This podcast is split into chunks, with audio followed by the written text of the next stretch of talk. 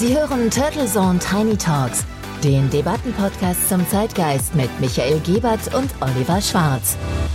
Guten Morgen, liebe Hörerinnen und Hörer der Turtle Zone Tiny Talks und herzlich willkommen zur Episode 17, heute am 11. Januar. Schön, dass Sie wieder mit uns in die neue Woche starten und ich freue mich schon auf eine neue, frische Debatte mit meinem Co-Host Oliver Schwarz. Servus Oliver, wie geht's dir? Ja, servus Michael und auch ein fröhliches Hallo an unsere Hörerinnen und Hörer. Ich bin gesund und munter und diese Woche in den Vorbereitungen für einen großen Livestreaming-Event am Freitagabend, den wir hier in den Studios bei Karlsruhe produzieren. Letzte Woche, naja, da ging es ja im politischen Berlin um die Verlängerung des Lockdowns und die Kritik an dem rumpeligen Impfstart und der unzureichenden Impfstoffversorgung und Unterbrochen wurde das ja nur von den verstörenden Bildern des Sturms von Trump-Fans auf das Kapitol.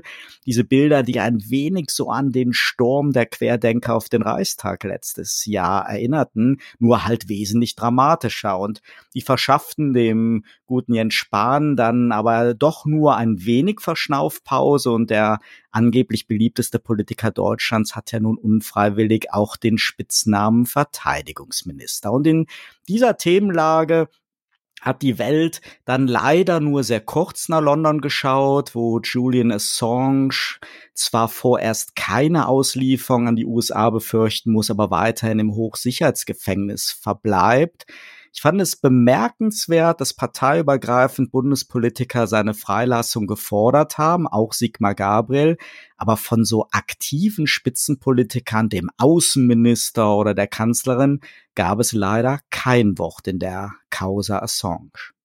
Ja, das ist wohl wahr und auch, denke ich, sehr bedauerlich weil so Kämpfer sozusagen wie ein Assange, der ja im Prinzip erstmal nichts getan hat, als erstmal die Wahrheit zu sagen, wie das dann zustande gekommen ist, was anderes, sollten durchweg gerade bei ähm, solchen fallbezogenen Daten dann auch vielleicht Erwähnung finden. Und der Fall Assange und das Thema sind natürlich schwierige Umstände für Demokratien und Rechtsstaaten. Gerade wie geht man denn mit Whistleblowern um? Und das ist auf jeden Fall eine völlig eigene Debatte im Rahmen unserer Tiny Talks auch wert.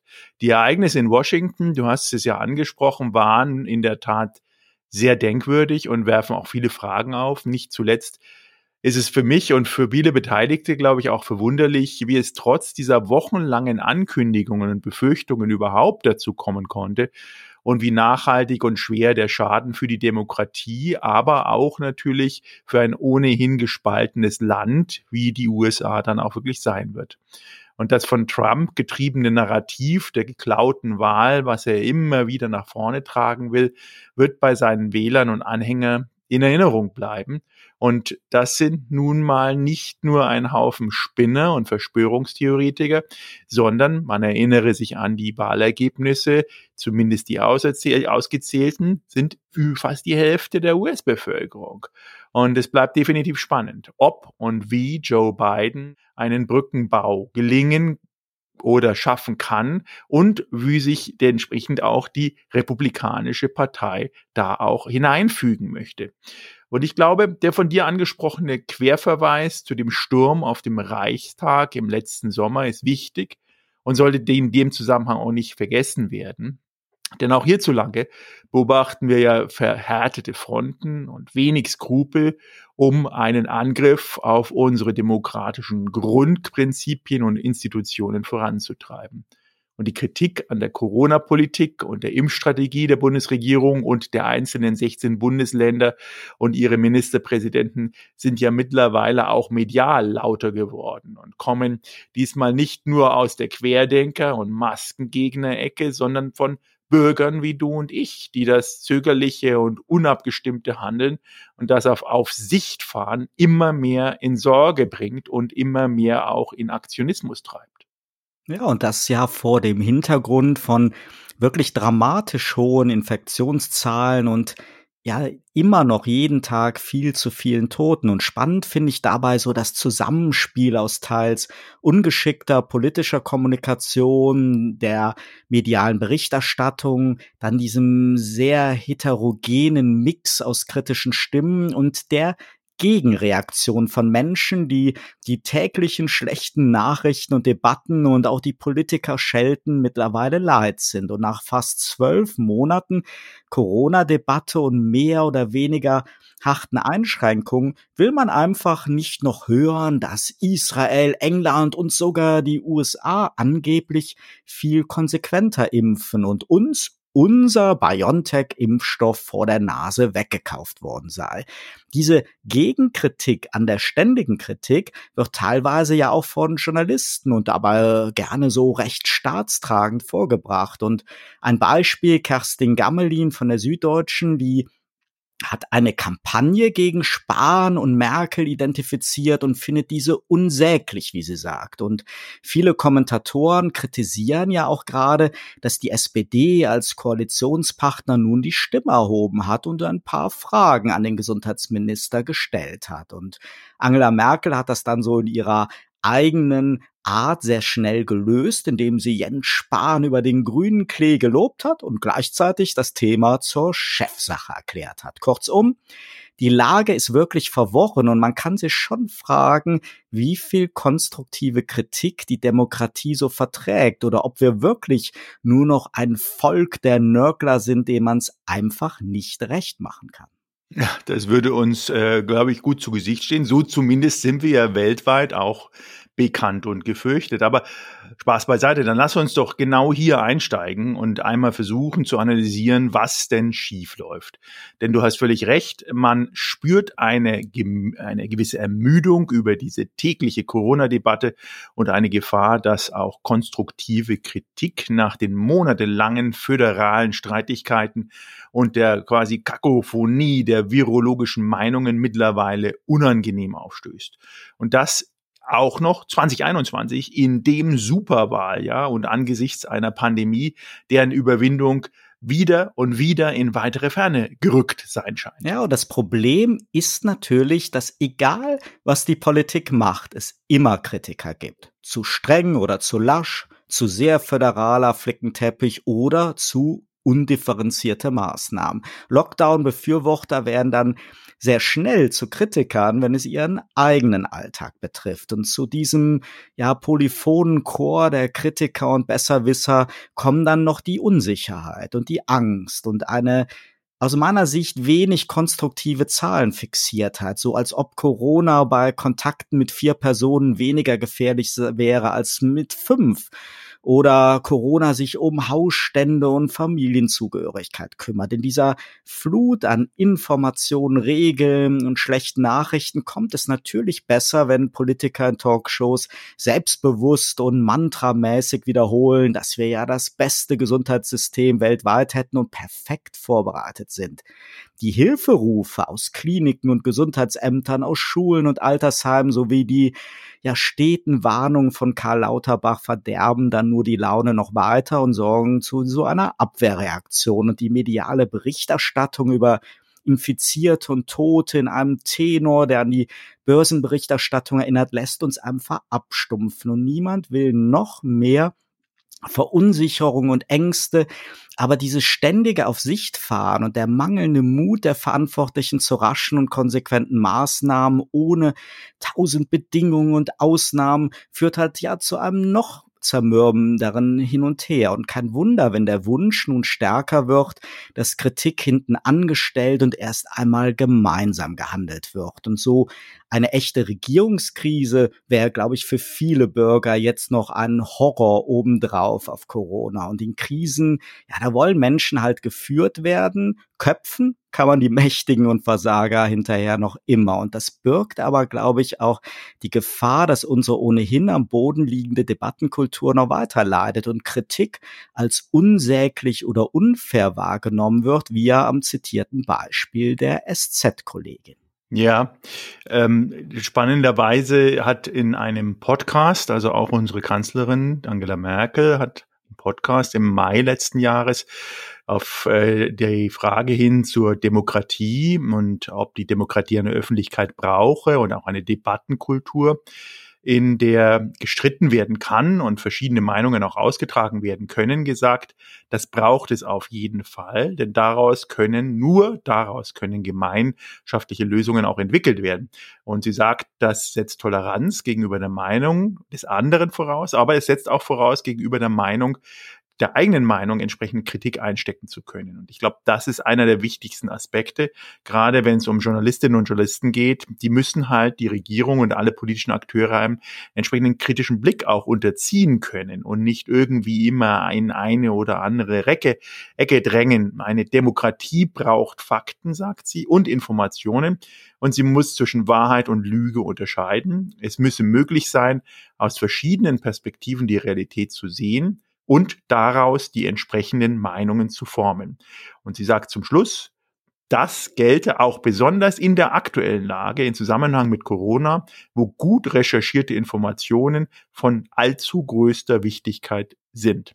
Also auch bereits dort im Mai 2020 eigentlich aus dem Kanzleramt das, was wir heute diskutieren, also die Offenheit, mit allen Fakten auf dem Tisch kritisch umzugehen und nicht die eigene Meinung selbst reflektiert und unreflektiert gegenüber anderen Meinungen als die einzig wahre Meinung gelten zu lassen. Und ich denke, das ist jetzt nicht nur ein deutsches Problem. Wir haben vielleicht hier sozusagen dieses Nörgler-Gen schon von Geburt aus dabei, aber wir leben ja mittendrin in einer demokratischen, in einem riesigen demokratischen Krisenkomplex globalisierter Gesellschaften, die eigentlich aufgrund von transnationalen Entgrenzungsprozessen immer mehr auseinanderdriften und gerade in Spezialsituationen, wie wir sie diesmal global haben, ähm, das sich auf eklatanteste Weise auch zeigt. Und in den USA natürlich speziell noch unterstützt durch einen aktuell noch im Amt sich befindlichen Präsidenten, der die Lage nicht unbedingt anregt. Ich habe letzten Freitag eine interessante Sendung beim Deutschlandfunk gehört. Es ging um die Impfanstrengungen in Europa und Korrespondenten sollten berichten, wo es gut läuft und wo es hakt. Die Reporterin aus Dänemark vermeldete stolz, dass alles nach Plan läuft und wenn es weiter so gut geht, bis zum Frühjahr die Altersheime durchgeimpft wären, bis zum Sommer weitere Gruppen und wenn es ganz gut geht, bis Ende 2021 die Mehrzahl der Dänen. Ich fand das denkwürdig, da es bei einem so kleinen Land wie Dänemark zeigt, dass die Frage von läuft gut oder ist ein Desaster auch eine Frage der eigenen Zielsetzung ist. Wenn man die Messlatte so niedrig ansetzt und Optimismus verbreitet, ja, dann lebt sich natürlich besser, als wenn man wie bei uns hierzulande ständig die Backen voll nimmt und jede neue Regelung und Einschränkung sogleich versucht, mit unhaltbaren Versprechungen abzufedern, unabhängig von der Frage, ob Spahn, Merkel oder die EU bei der Impfstoffbeschaffung versagt haben, bleibt ja zumindest die Tatsache, dass die gesamte kommunikative Begleitung der Bemühungen um die Pandemiebekämpfung mehr als unglücklich und holprig war. Vom Wettstreit der Ministerpräsidenten über den Talkshow-Wettstreit der Virologen bis hin zum ostentativ selbstbewussten Gesundheitsminister, der Corona erst klein und Masken schlecht geredet hat, dann mit stolzer Brust den Impfstoff in ausreichenden Mengen versprochen hat und noch vor wenigen Tagen jedem, der es will, eine Impfung bis zum Sommer zugesagt hat. Dabei war da längst klar, dass nach der Maskenbeschaffung und den Corona-Tests nun auch die Impfungen wenig energisch anlaufen. Da fragt man sich, ob die Dänen nun neidisch auf Deutschland blicken müssen und ihre gute Laune langsam verlieren oder ob Spahn auch diese Aussage bald wieder revidieren muss. Der Spiegel nennt ihn ja schon neckisch den vielversprechenden. ja, der Herr Spahn ist natürlich in einer wirklich sagen Situation, ich glaube, in der keiner von uns beiden sich gerade befinden möchte. Ähm, als der heimliche Kanzlerkandidat Sondierer auch noch als Zusatzdisziplin, glaube ich, nimmt er sich da so ein bisschen viel auf seine Schultern. Auf der anderen Seite muss man natürlich sehen, dass äh, wenn der von dir angesprochen die dänische Journalistin darüber redet, dass die Dänen im Zweifelsfall eigentlich genau in dieser extrem neutralen Situation sind, wo sie sich den Impfstoff auch aussuchen können, weil wir hatten ja beide selber in einer Episode über die verschiedenen Tendenzen der Impfungen und Möglichkeiten gesprochen und ich bin mir sicher, da wird jetzt in den nächsten vielleicht sogar Wochen, auf jeden Fall Monaten noch deutlich mehr Alternativprogramm rausgehen. Und ich sehe jetzt schon die Diskussion, auch die kritische Reflexion dahingehend, ja, warum haben wir uns denn so schnell dann für BioNTech zum Beispiel entschieden. Äh, warum konnte man nicht jetzt die bessere Option haben? Das heißt, ein Herr Spahn, aber auch alle Beteiligten, die da gerade entscheiden, unabhängig davon, wie sie entscheiden und wie miserabel die digitale Infrastruktur, die Abstimmung sind, können im Moment natürlich eigentlich fast alles nur falsch machen in der Nachbetrachtung. Deswegen, ich persönlich, mein Resultat, meine Analyse ist einfach die, dass es natürlich gemacht werden muss. Und die, es wird ja was gemacht, wie es gemacht wird, definitiv ist bestimmt nicht ideal, aber es wird was gemacht. Und was ich mir mal angeschaut habe, ist denn, äh, ob das ein altes Phänomen ist. Und da gibt es einen, äh, einen Professor, Dr. Äh, Professor Dr. Pas äh, Pascal König von der Universität Frankfurt, der hat 2017 einen Artikel geschrieben in der Fachliteratur von Demokraten und Populisten, heißt dieser Artikel.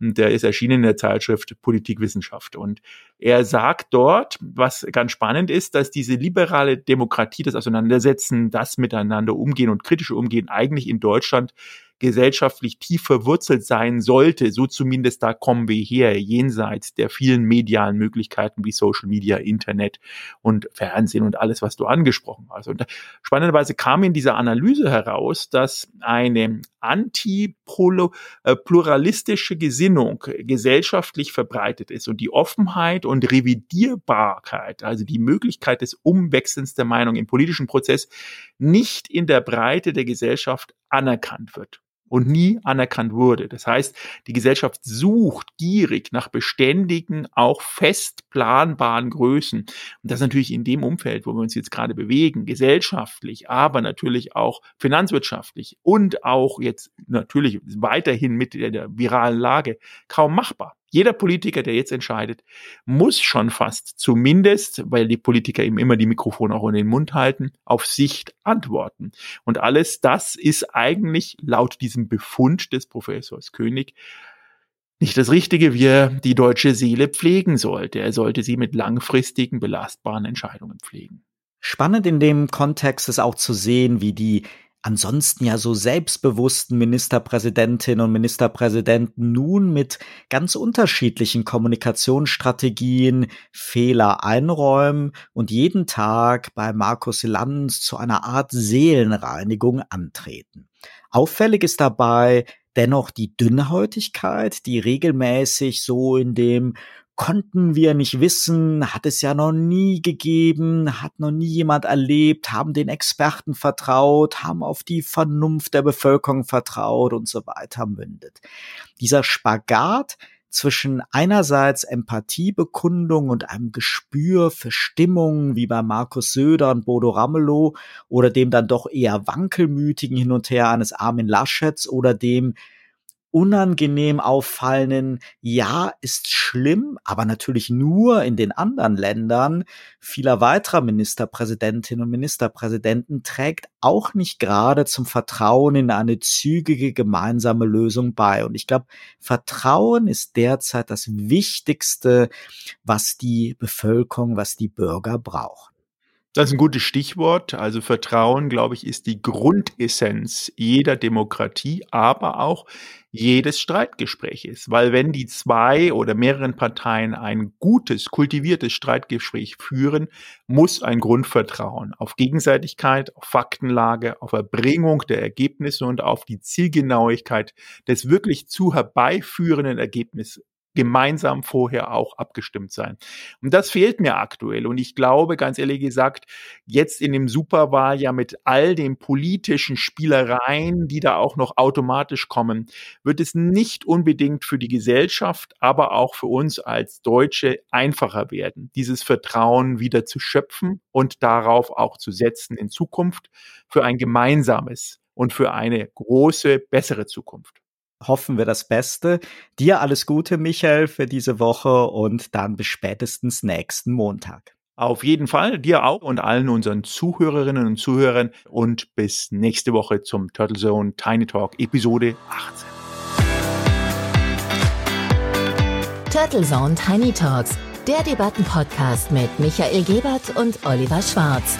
Immer zum Wochenstart auf allen Podcast-Plattformen und auf turtlezone.de.